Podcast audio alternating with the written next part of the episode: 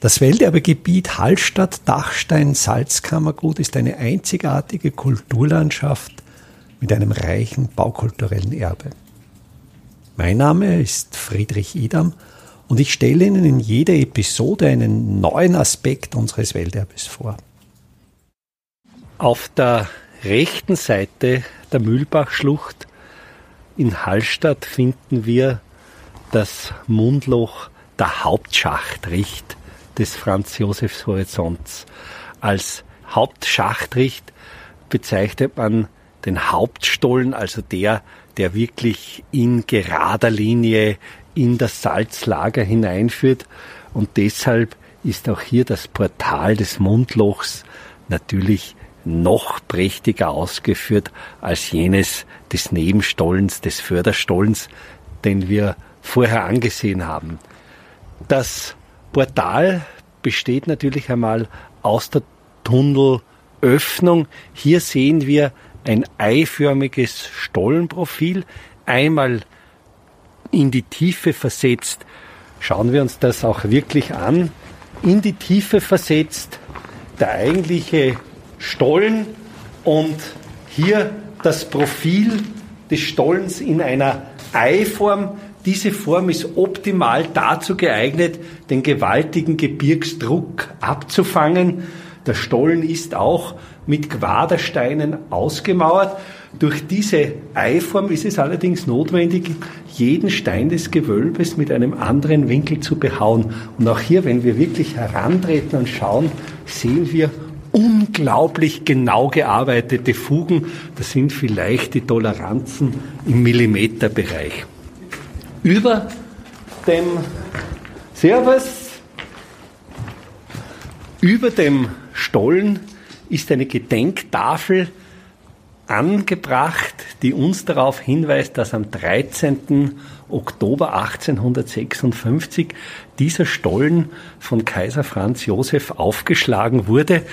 Es ist tatsächlich auch noch im Hallstätter Museum jener, jenes Eisen, jenes Bergeisen erhalten, das versilbert dazu diente, dem Kaiser in die Hand gereicht zu werden, damit er dann einen symbolischen Schlag tun konnte, um diesen Stollen anzuschlagen. Wenn wir jetzt vom eigentlichen Stollen zwei Meter nach außen treten, sehen wir dieses eiförmige Profil noch einmal vergrößert. Hier ist es dann Element des Portals.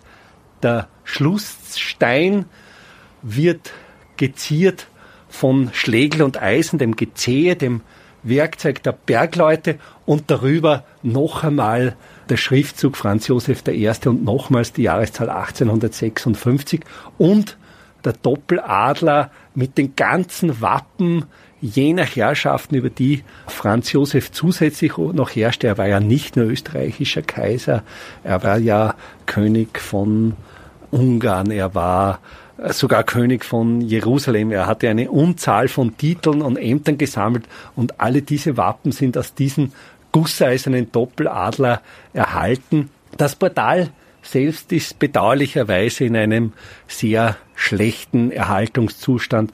Auch hier wieder der traurige Eindruck, wie sorglos eigentlich die Salinen mit ihrem kulturellen Erbe umgehen. Es ist hier der Bereich des Mundlochs teilweise schon mit Gesträuch überwuchert.